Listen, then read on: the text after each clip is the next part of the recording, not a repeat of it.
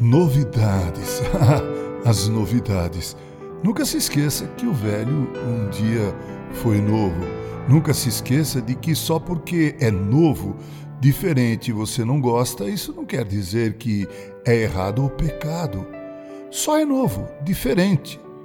E talvez por isso você não goste. Mas há um lado ruim nessa questão das novidades, e essa coisa ruim é querer sempre o novo e desprezar o que é velho. Você precisa entender que nem tudo que é velho é obsoleto. Já vi coisas novas totalmente imprestáveis e coisas antigas serem perfeitamente úteis. Pense nisso.